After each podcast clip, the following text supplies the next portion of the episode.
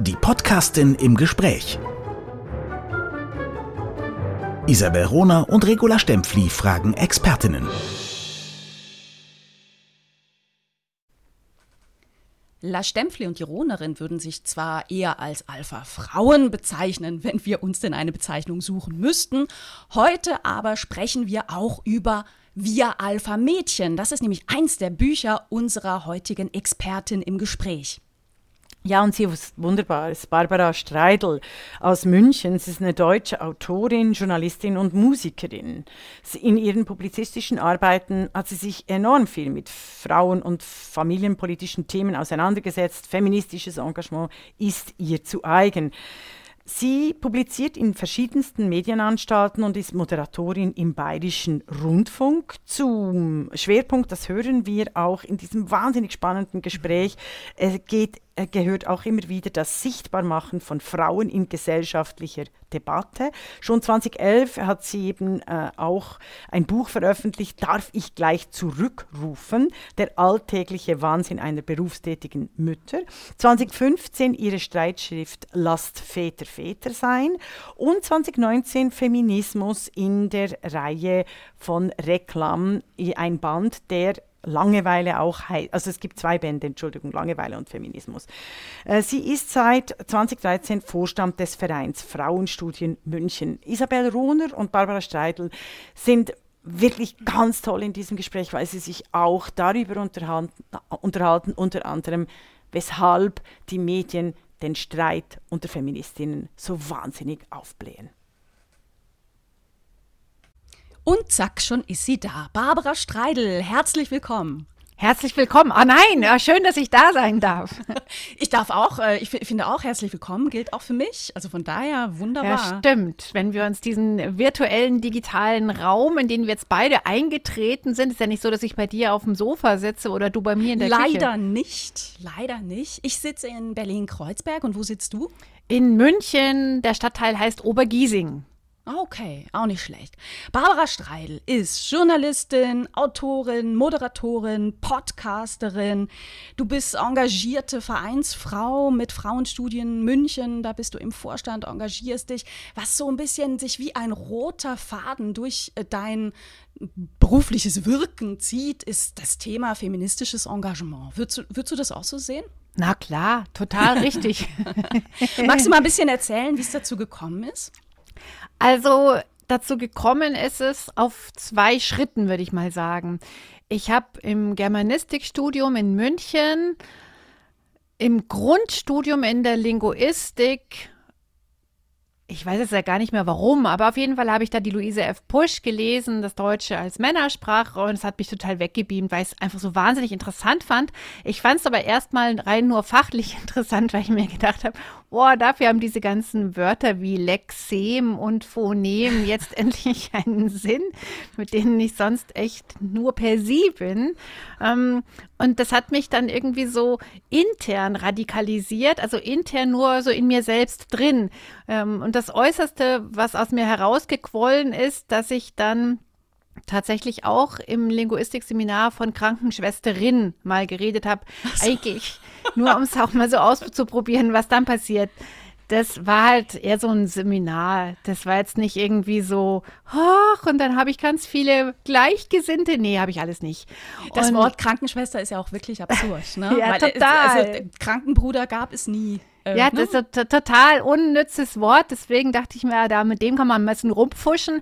Naja, heute sage ich eher Krankenpflegerin oder Pflegekraft oder so Zeug. Aber ich habe seitdem einfach ein großes Faible dafür entwickelt. Und da bin ich der Luise F. Busch sehr, sehr dankbar, über Sprache genau nachzudenken. Und das passt insofern zu meinen zweiten Erkenntnissen, die ich dann über meine Zeit beim Süddeutschen Verlag, also Süddeutsche Zeitung und Jugendmagazin Jetzt und so weiter hatte, äh, da habe ich dann einfach festgestellt, dass Frauen dann ja doch irgendwie benachteiligt sind. Das habe ich so in der Themensetzung gemerkt, im ja, Good Old Boys Network, zu dem ich natürlich nicht gehört habe und so weiter und so weiter. Ach, was? ja, du denkst, da hat die doch, nee, habe ich leider nicht. Ähm, und Ich, will jetzt alles zu. Ja, ja, nein, nein, nein, so war das nicht. Ja. Naja, und dann ist es jetzt bei meiner beruflichen Medienzeit nie so gewesen, dass ich so ein unangenehmes ähm, Chefredakteurszeug hatte, wie es ja jetzt vielen anderen Frauen passiert ist. Das ist bei mir nie gewesen. Und ich musste mich auch nie hochschlafen, ähm, weil ich da einfach irgendwie auch, glaube ich, nie die richtige war. Ich war immer zu groß und nicht blond genug.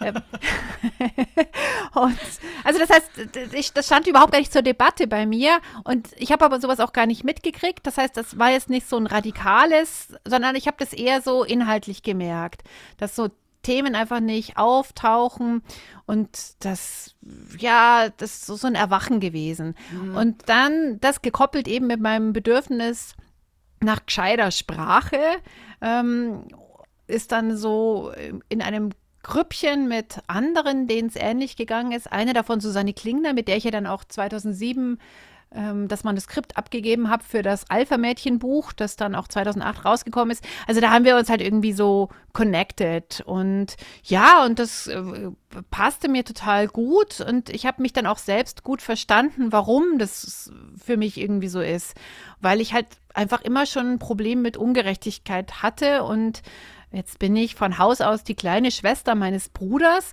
und ähm, wir sind aber nur 15 Monate auseinander. Das heißt, so richtig klein bin ich jetzt dann halt doch auch nicht. Und deswegen waren wir schon immer auf Augenhöhe und diese Augenhöhe habe ich aber irgendwie eigentlich überall anders auch haben wollen.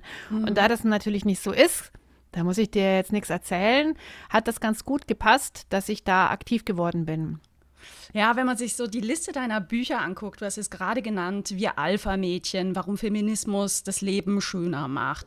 Dann kam 2012, ähm, kann ich zurückrufen, der alltägliche Wahnsinn einer berufstätigen Mutter. Dann kam 2015, Lasst Väter Vater sein, eine Streitschrift. Dann kamen zwei bemerkenswerte Bücher, die du gemacht hast für den Reklam Verlag in dieser Serie, äh, ein Thema in 100 Seiten. Ne? Das, das eine ist Langeweile, das andere Feminismus, also krasser Gegensatz Satz. Langeweile und Feminismus. Findest ne? du? Das passt total gut zusammen. Ach, dann, dann, sag, bevor ich da meine Frage zu Ende stelle, äh, sag mal warum.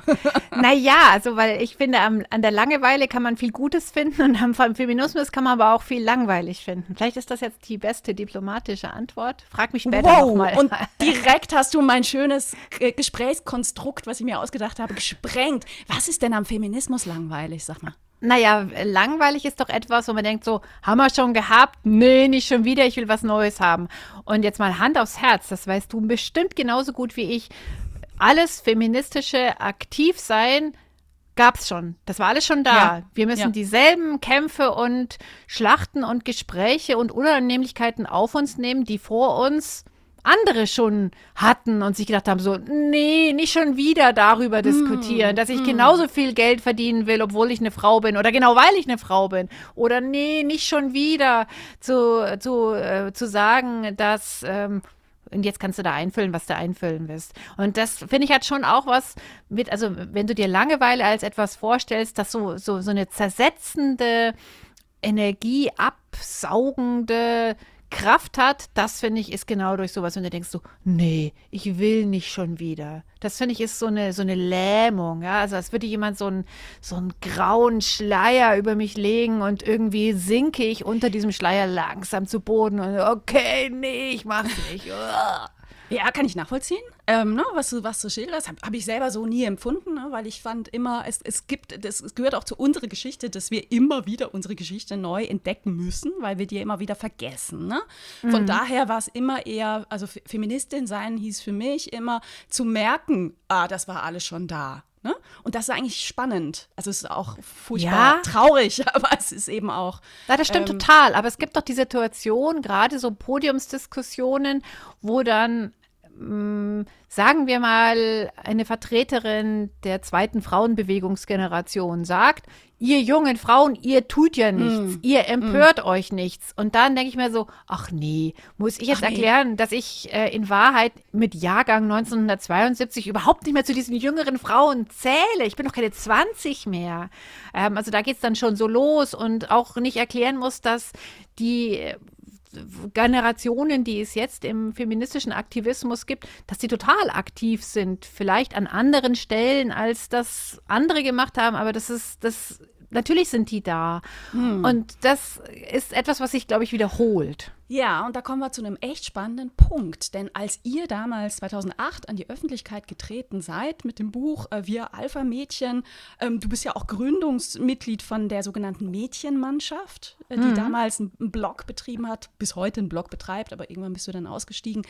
Ähm, da wurde sehr stark dieses äh, Wir neuen Feministinnen gegen die Alten aufgemacht. Zum Teil auch äh, von, von Akteurinnen damals, ne? also Anfang der der, 2000er Jahre, ähm, in meiner Wahrnehmung aber auch sehr, sehr stark von den Medien.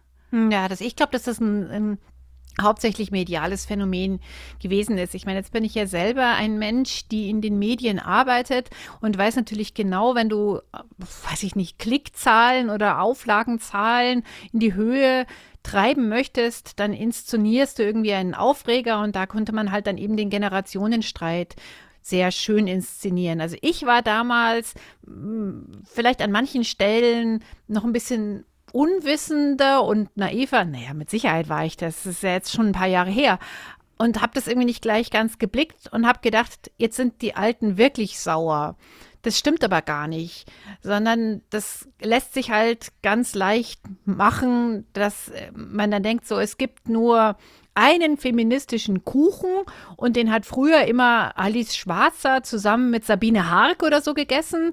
Und jetzt kommen dann da die jungen Frauen daher und wollen da auch ein Stück Kuchen ab und das passt den Alten nicht. So wurde das ja uns verkauft und das stimmt ja gar nicht, weil ähm, nee, niemand hat Kuchen gekriegt. Nee, die also, Alten noch die Jungen. Erstens mal hat schon mal niemand Kuchen gekriegt, ganz mhm. richtig. Und die zweite Sache ist ja, es gibt ja gar nicht nur den einen Feminismus, also es gibt ja nicht nur den Alice Schwarzer Feminismus oder den Sabine Hark Feminismus, um jetzt bei den alten äh, oder den älteren Generationen zu bleiben, sondern es gibt ja jede Menge andere Ideen und Strömungen und Richtungen und Auslegungen auch. Und und das finde ich ja super und das Tolle auch. Das heißt, da ist genug Platz für alle. Und niemand muss äh, da Angst um, ja, Kuchenstücke gibt es nicht, na gut, dann gibt es leere Teller, ja, auf die mhm. dann irgendwann vielleicht mal Kuchenstücke kommen. Genau.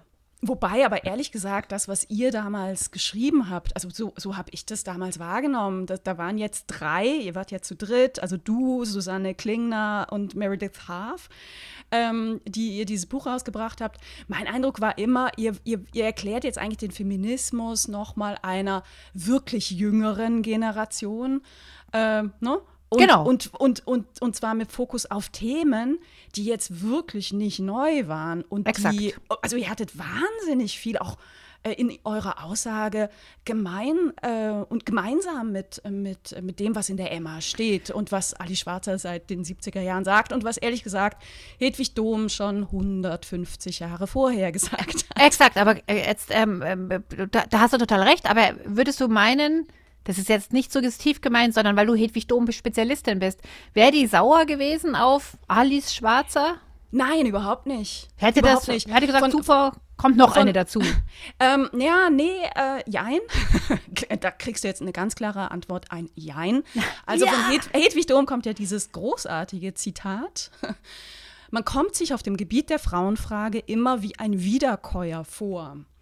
Das hat sie so, ähm, da war sie, war sie schon gut 70, als sie das gesagt hat, ne? Und, und mit Blick auf ihr eigenes Leben, dass sie halt seit 30 Jahren äh, ihre Überzeugung, ihre Forderung veröffentlicht.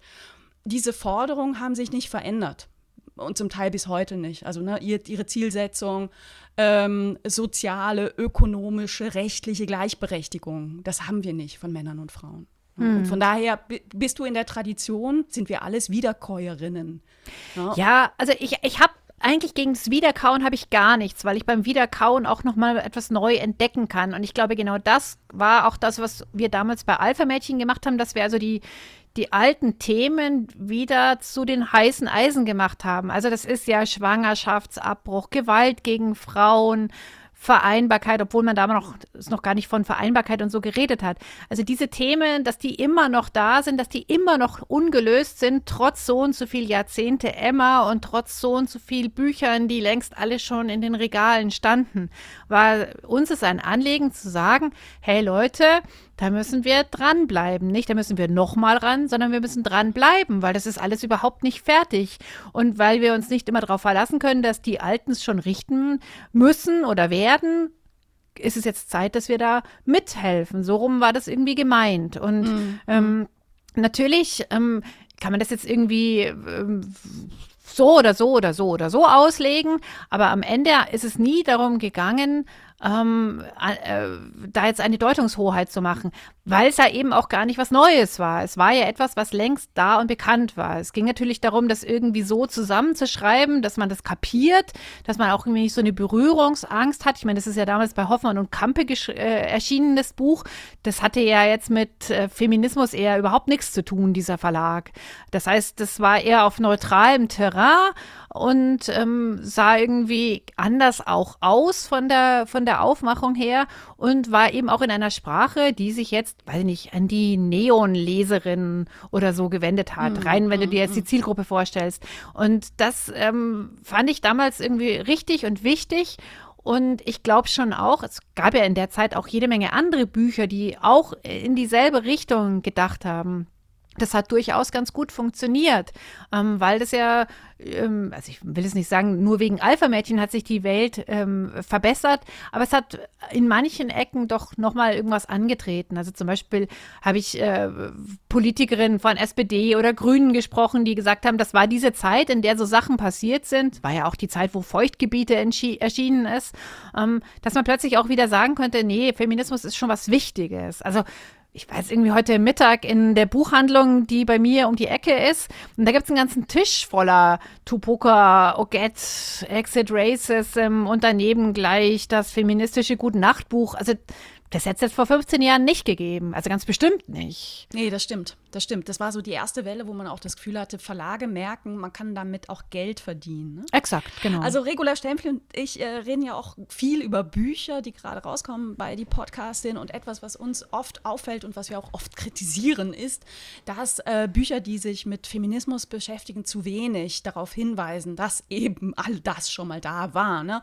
Und zu wenig rekurrieren auf die Schultern, auf denen wir heute stehen, ne? auf unsere Vordenkerin. Äh, meine Wahrnehmung, hier hat sich dein Schreiben total verändert in den letzten Jahren. Also du arbeitest inzwischen sehr viel stärker als jetzt beim, beim Konzept des, von, von Alpha-Mädchen mit, äh, mit dem Früher. Mit der Historie. Also total richtig. Und wenn ich jetzt sage, ich war damals naiver und unwissender, dann stimmt es natürlich auch. Und ich habe sehr viel entdeckt und gelernt. Also Luise F. Pusch kannte ich damals schon, ja. Aber ganz viel habe ich einfach auch im, im Laufe meines Aktivismus-Seins, nein, im Laufe meiner Aktivismuszeit einfach entdeckt. Und das ist für mich schon auch so eine Wundertüte, weil es einfach ganz viel gibt, was ich noch nicht gelesen habe, was ich durch ein Gespräch, wie zum Beispiel auch mit dir, ähm, also ich hätte nie so viel Hedwig Dom gelesen, hätte ich nicht dich getroffen, ähm, was ich halt entdecke und wo ich auch immer wichtig finde, dass man das dann wieder rausholt. Also ein Lieblingssatz von mir ist ja, wir stehen auf den Schultern von Riesinnen mhm. und das dürfen wir nicht vergessen, ja. Ja, ja, ja, ja, sehr, sehr richtig, sehr, sehr gut. Sehr gut. Aber auf der anderen Seite ist es natürlich, wenn jetzt ähm, eine Journalistin oder eine Autorin ihr erstes Buch schreibt und das geht um Feminismus, dann wird die nicht mit Hedwig Dom anfangen, sondern die wird, also in der Regel, sondern die wird mit dem Hier und Jetzt anfangen, vielleicht ein bisschen cool und flott äh, schreiben wollen und vielleicht hat sie noch irgendwie einen interessanten, coolen Dreh sich ausgedacht. Aber dieses, mh, mm, ich schaue runter, wo meine Füße drauf fußen, auf den Schultern von Riesinnen nämlich, das ist, glaube ich, eine Entwicklung. Mhm. Ich frage mich manchmal, wie man, wie man später mal auf diese Zeit gucken wird. Ne? Also genauso wie wir heute aufs 19. Jahrhundert gucken und die dortigen Frauenbewegungen. Ähm, was, was wir alles so als zeitgleich empfinden. Ne? Also so, ja, 1870 bis 1920, das ist doch alles eine, eine Phase. Ähm, und von daher finde ich das so, äh, so verrückt, dass bei uns in unserer Zeit oder Anfang, Anfang der 2000er Jahre so dieser dieser Bruch so deutlich thematisiert wurde und auch medial aufgebaut wurde zwischen jetzt und von vor 25 Jahren. Das ist nichts. Ne? Also von daher, das sind alles, später wird man auf diese Zeit gucken, glaube ich, und sagen, das sind alles, alles Zeitgenössinnen gewesen. Genossinnen? Genossinnen. Komisches Wort, Zeitgenossinnen. Genau. Ah, Die haben alle, alle, die haben sich alle gekannt, natürlich. Ne? Ja. Ali Schwarzer, Barbara Streidel, Isabel Rohner, natürlich kennen wir uns. Naja, aber jetzt, wenn du äh, zum Beispiel das Buch nimmst, was ich da äh, in, im 100-Seiten-Verlag bei Reklam über Feminismus geschrieben habe, da habe ich ja versucht, die, mit denen ich irgendwie befreundet bin, wie zum Beispiel dich, euch da über so Zitate, die ich exklusiv für dieses Buch hatte, reinzuweben, um das so ein bisschen abzubilden. Das ist so meine Filterbubble. Also da ist dann zum Beispiel auch Mitu Sanyal drin gewesen, aber auch die äh, Historikerin Miriam Gebhardt. Das ist ja schon wieder eine andere Generation und auch eine andere Filterblase eigentlich. Aber wir alle so, das ist so mein Dings. Und das ist so, die, mit denen ich auf Schultern stehe, ja. Und ich habe jetzt aber nicht Alice Schwarzer gefragt, ob sie mir noch einen netten Satz schreibt. Ich habe die zwar auch mal persönlich kennengelernt, aber ich habe mich jetzt eigentlich auch nicht mehr weiter mit ihr dann irgendwie angefreundet oder so. Ähm, und das finde ich ist aber auch nochmal ganz, ganz wichtig. Also würde jemand eine Exegese betreiben in 100 Jahren und zu sagen, ach, schauen wir doch mal, was in dieser dritten, vierten Frauenbewegung da so ähm, in, im, im weißen Mitteleuropa passiert ist, dann äh, würde vielleicht herauskommen, ähm, dass es schon durchaus auch so Netzwerke gegeben hat. Also wo die Leute einander irgendwie so Sachen äh, zugeschoben haben und so sich ausgetauscht haben, sich auch irgendwie unterstützt haben. Sich unterstützt haben. Ja. Mhm. Ja. Ja, ja. Ähm, sag mal, du hast gerade angesprochen, das äh, sehr hübsche Buch Feminismus. Hübsch, hübsch ist das falsche Wort. Sehr lesenswerte Buch Feminismus. Ach, hübsch ist es ja auch. Ich, hübsch ist es auch, so ein kleines Bändchen. Ich habe das an einem Nachmittag durchgelesen. Ähm, wie würdest du deine Zielgruppe beschreiben? Also es gibt einen Kollegen vom Bayerischen Rundfunk, der ähm, mich mal als die netteste Feminismus, äh, die, oh, die netteste Feministin, die es gibt, bezeichnet hat. Ähm, und ähm, ich wusste immer nie so genau, ist das jetzt eigentlich eine Arschloch-Bemerkung oder ist es eigentlich wirklich ein Kompliment? Ja? So nett ist die kleine Schwester von Scheiße. Ja, genau, das wäre genau exakt. Genau, aber ich ähm, tendiere äh, hier und heute jetzt mal dazu, dass es eigentlich als Kompliment gemeint ist. Und äh, das ist äh, deswegen erzähle ich das, weil es auch genau sagt, an wen ich mich wende. Prinzipiell wende ich mich erstmal an alle. Und wenn ich mich jetzt positionieren müsste, bin ich wahrscheinlich eher im Mainstream zu Hause als jetzt in irgendeiner queeren Nische.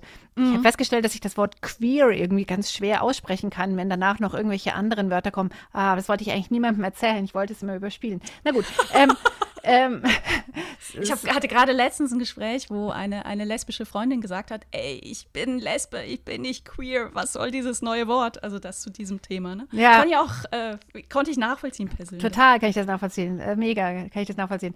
Naja, also ähm, ich versuche tatsächlich Brücken zu schlagen zu allen Leuten und versuche auch immer dazu zu lernen. Eigentlich habe ich immer die Bereitschaft, ich möchte gerne zuhören und verstehen und mich connecten.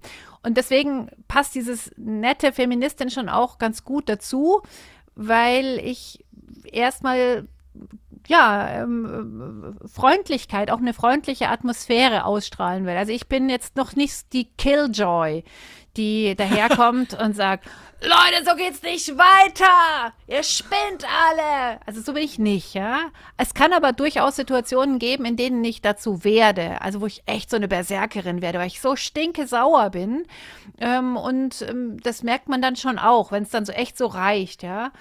So, und wenn du jetzt ähm, dir da eine Zielgruppe dazu vorstellst, äh, es ist natürlich ähm, auch ein Trick. Also das äh, äh, Killing with Kindness, ja. Also ähm, ich ähm, Du bist multikompatibel. ja, eigentlich. ich, ich bin multikompatibel, das stimmt, aber ich bringe Leute auch dazu, mir zuzuhören, die gar nicht gedacht hätten, dass sie mir zuhören. Also Beispiel aus besagtem Feminismusbuch hatte ich dann eine Lesung in Ingolstadt und ähm, die Veranstalterin hatte mir gesagt, ah, übrigens ist der Bürgermeister da, ähm, natürlich ähm, die schwarze Partei und er hat seine ganzen Stadträtinnen dabei, die waren alle blond. Und ähm, ich fand das halt ein lustiges Setup, habe aber meinen ganz normalen Stiefel durchgezogen und am Ende des Abends waren noch ein Tisch da äh, an dem ich dann auch noch dazu gebeten wurde. Das war halt der Bürgermeister mit seinen Stadträtinnen, weil der halt so fasziniert und beeindruckt war davon, dass er jetzt endlich kapiert hat, dass Feminismus nicht bedeutet, Männer sind scheiße, Schwanz ab, braucht man nicht mehr, sondern dass es da eigentlich auch um was anderes gehen kann. Und das fand ich dann, das fand ich dann echt ein Erfolg, ja.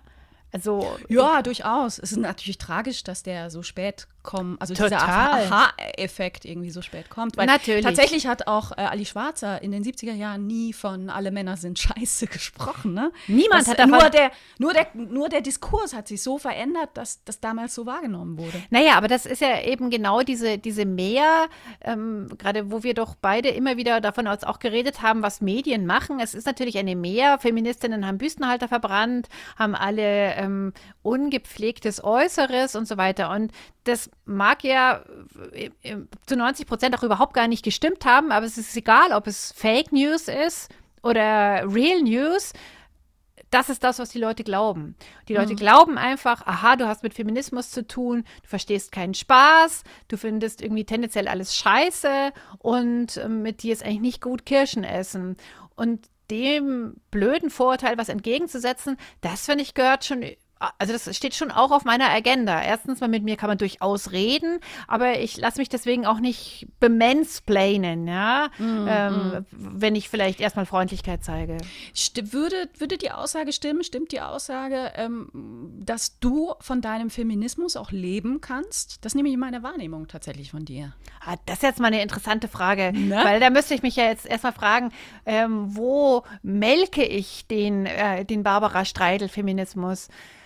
Ich, äh, also, ich kann dir sagen, was ich denke. ja, sag's mir. Also, also es zieht sich durch all deine Bücher. Jetzt wird man mit Büchern nicht reich. Das äh, wissen wir leider alle. ja, das stimmt. Ähm, aber, aber auch äh, in deinen Arbeiten als Journalistin für den Bayerischen Rundfunk, für die Süddeutsche, äh, dein letztes Buchprojekt, ich mache das jetzt, Frauen handeln, helfen, heilen, ähm, was ich, also du machst Frauen sichtbar und du machst den feministischen Du lebst den feministischen Blick. Ob du ihn jetzt immer explizit thematisierst, ist eine andere Sache, aber du, du machst das, das zieht sich schon durch. Ja, das stimmt. Das stimmt total. Und gleichzeitig bin ich aber nicht mehr, und das war auch irgendwie eine Errungenschaft, ich bin nicht mehr die Feministin vom Dienst. Das kennst du ja bestimmt auch. Stell dir vor, du hast eine Redaktion und dann, ah, ja, ist ein Frauenthema, das macht die Barbara.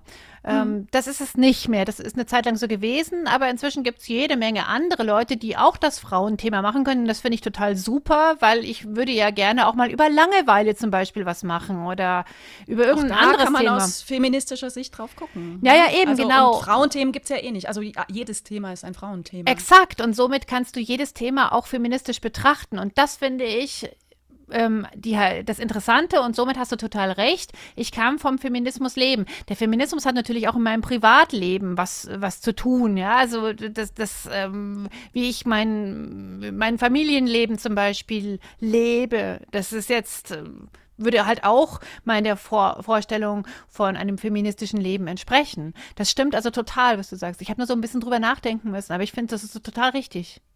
Yeah. Ja, ja. Ähm, ich will unbedingt noch über den Lila Podcast mit dir sprechen und über Frauenstudien München. Gerne.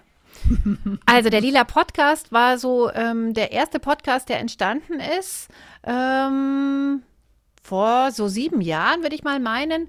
Angefangen haben zuerst Susanne Klingner und Katrin Rönicke alleine die ersten paar Folgen und dann bin ich erstmal die Urlaubsvertretung von der Susanne gewesen und dann bin ich einfach die dritte geworden. Das, und wir haben viel ausprobiert und viel gemacht und waren so ein bisschen, ja, so auf so Pionierinnen ähm, Spuren unterwegs. Genau. Und ähm, ich habe dann 2019 in mir das Gefühl empfunden, es ist Zeit, Platz zu machen für jemand anderen. Das ist ein Gefühl, was ich damals, du hattest das erwähnt, bei der Mädchenmannschaft, dem, dem feministischen Weblog, äh, was ähnliche Personen wie beim Lila Podcast, da waren noch ein paar andere dabei, ähm, ins Leben gerufen habe. Ich hatte dann einfach das Gefühl, es reicht, jetzt ist es Platz für andere.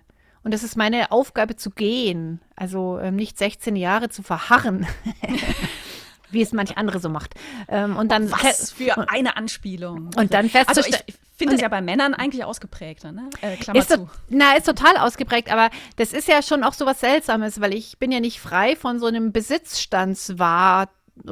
Gefühl, ja, also so habe ich mir erarbeitet, will ich auch irgendwie behalten, ja, mhm. äh, und da, ähm, da bemühe ich mich doch dann über diesen Schatten zu springen und zu sagen, nee, und vor allem eben dieses, es ist wichtig, dass das jemand anders macht und dass du da vielleicht noch was mitgeben kannst. Und ähm, die beiden anderen hatten aus unterschiedlichen Gründen ähnliche Empfindungen. Und da gibt es jetzt eigentlich ein total neues Team. Das ist so Ende 20 haben die die ersten Folgen gemacht und das läuft hier wieder regelmäßig und es funktioniert weiterhin gut. Das heißt, das ist total super aufgegangen. Und ähm, jetzt hast du noch die, äh, die Frauenstudien erwähnt. Also das ist ein Verein, den gibt es schon seit über 30 Jahren in München. Ja, aber nein, so lange bin ich nicht dabei. Ich bin seit 2013, 2014 dazugekommen, eigentlich auch eher so zufällig. Und äh, zwar bin ich deswegen dazugekommen, weil die früheren Engagierten ins Rentenalter geraten sind und gesagt haben, jetzt ist auch mal Schluss mit Aktivismus. Ja, wir sind jetzt irgendwie in einem Alter, wo wir eigentlich unsere Ruhe haben wollen. Und Vereine müssen sich verjüngen. Auch, ne? Absolut. Ne? Gut. Mhm. Und die dachten, na, jetzt hängen wir den Verein an Nagel. Ähm, und das hat mir dann eine Freundin erzählt, so zufällig. Und ja, wir müssen es äh, ähm, jetzt an Nagel hängen. Und ich so, was? Ich wusste gar nicht, dass es den Verein gibt. Und das ist ja total schade. Und ähm, ach nee, übergebt den doch mir und meinen Freundinnen. Und genauso ist es dann gekommen.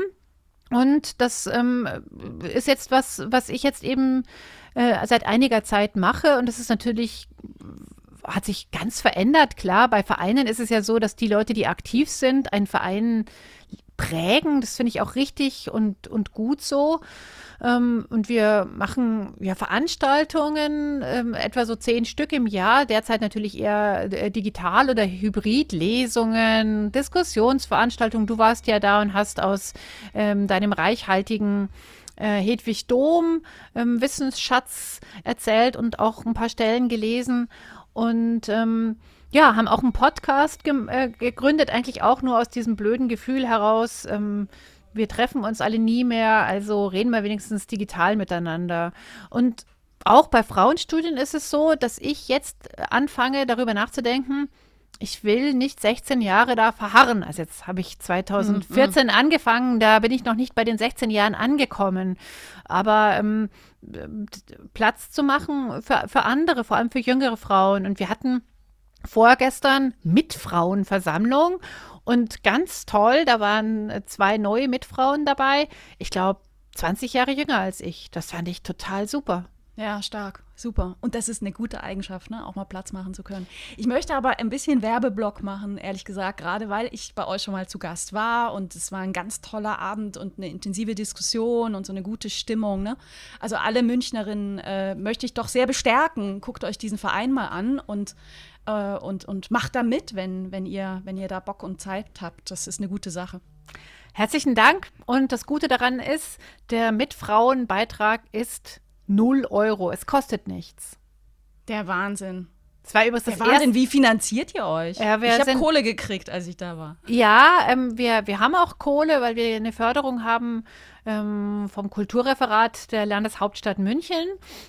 Die ist auch so alt, wie es den Verein gibt. Und an der halten wir natürlich fest und kämpfen auch darum, dass die Kohle nicht ausgeht, weil ähm, sonst könnten wir natürlich keine Referentinnen wie dich bezahlen, sogar noch mit Reisekosten und so weiter.